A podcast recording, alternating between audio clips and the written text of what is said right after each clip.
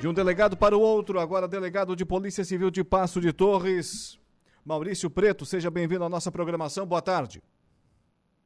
Boa tarde, boa tarde aos ouvintes.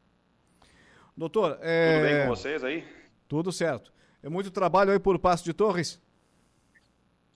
Bastante, bastante trabalho. Tivemos aí esse trágico acidente que ocorreu aí na, na segunda-feira de carnaval, né?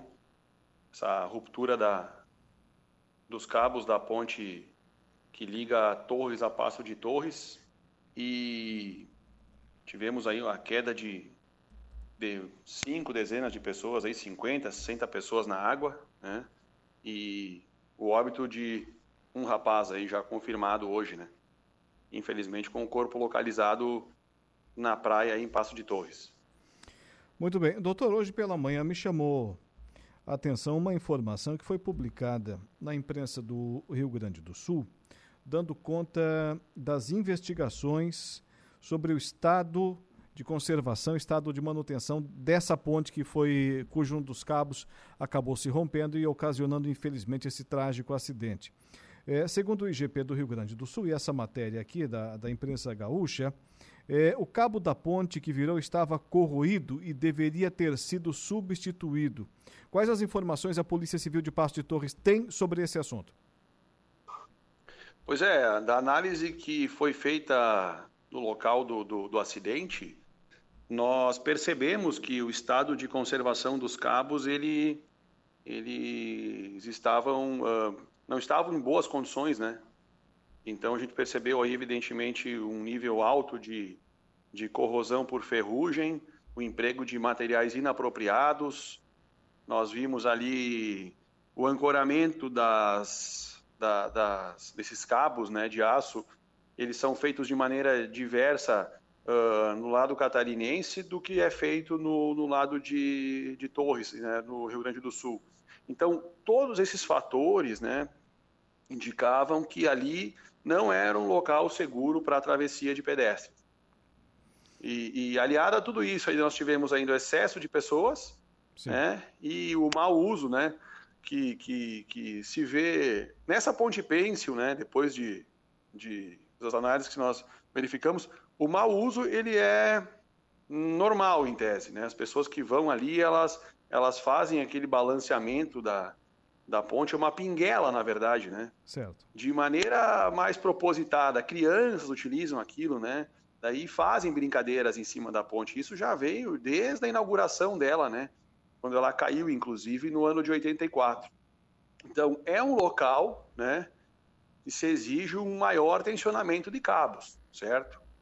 Aliado a isso, né, nós temos uma lotação que, em tese, foi, foi delimitada não sei por quem, né, não sei quem que colocou aquela placa que limita a 20 pessoas, com base em que estudo que foi feito isso, né, o estudo de carga dessa ponte que limita a 20 pessoas, que ano que foi feito, quem que teve a, a tem que emitir um laudo dizendo que essa ponte só pode né, ter no máximo 20 pessoas, qual é a carga de tensão que ela tem, né?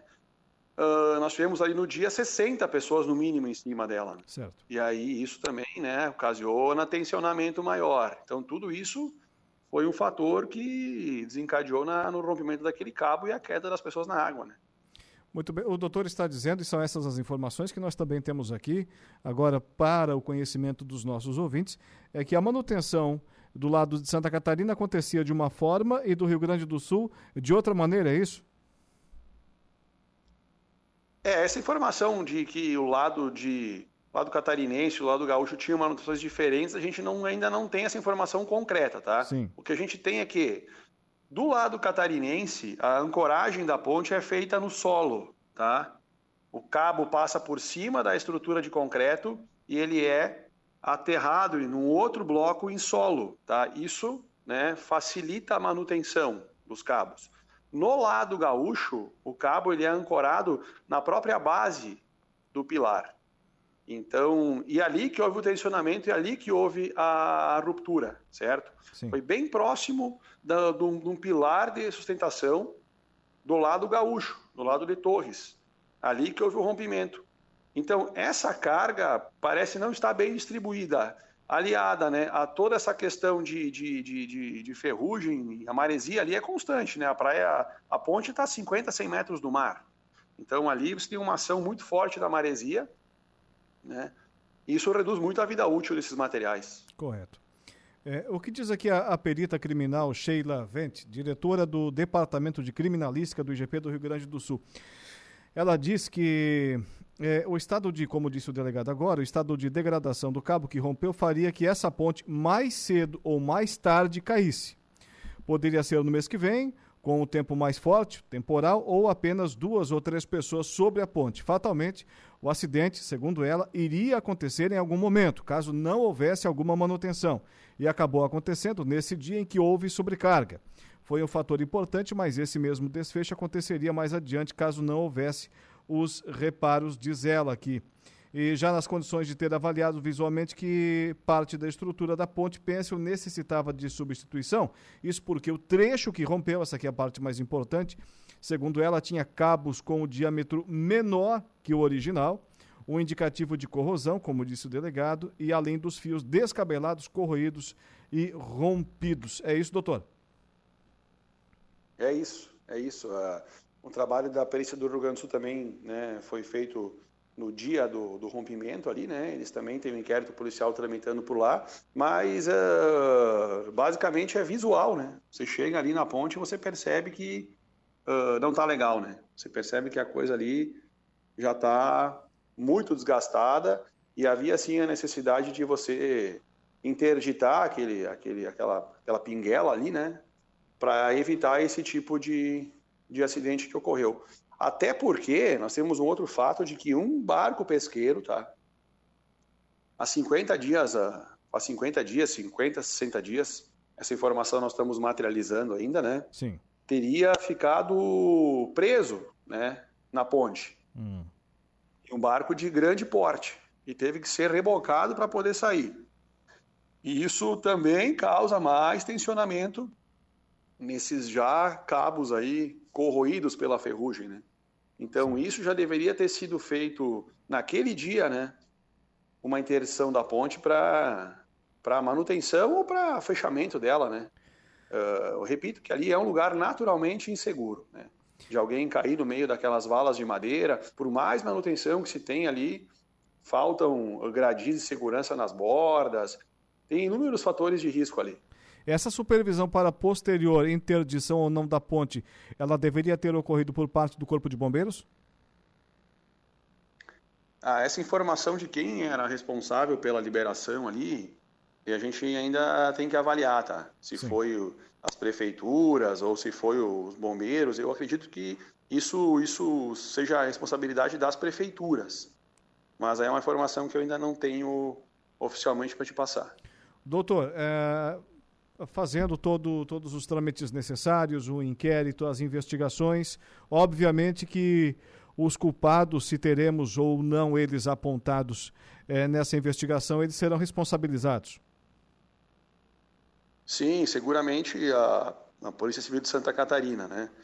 Uh, ao final do inquérito policial, promoverá os indiciamentos necessários, né? Se assim, né, ela entender de acordo com as provas que forem encarreadas nesse procedimento, né?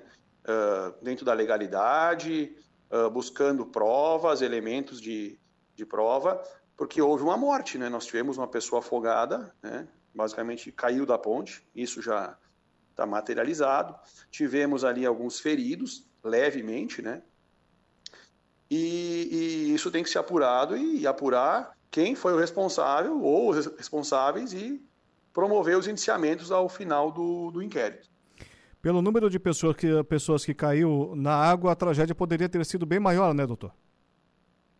Ah, com certeza, com certeza. A gente tem uma situação de, de, de, de, de, de acidente, né?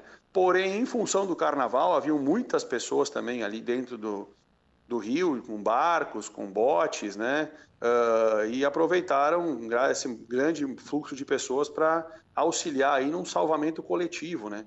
Tiveram pessoas aí que a gente sabe tiraram três, quatro crianças de dentro da água, né? São considerados heróis ali que, claro, infelizmente tivemos um óbito, né? uh, mas foram quase 40 e, poucas pessoas que, que foram salvas ali ou conseguiram sair da água. Né? Delegado de Polícia Civil de Passo de Torres, Maurício Preto, agradecemos por demais a sua atenção para com os ouvintes da Rádio Araranguá. Parabéns pelo trabalho, estaremos sempre à disposição. Um abraço e boa tarde.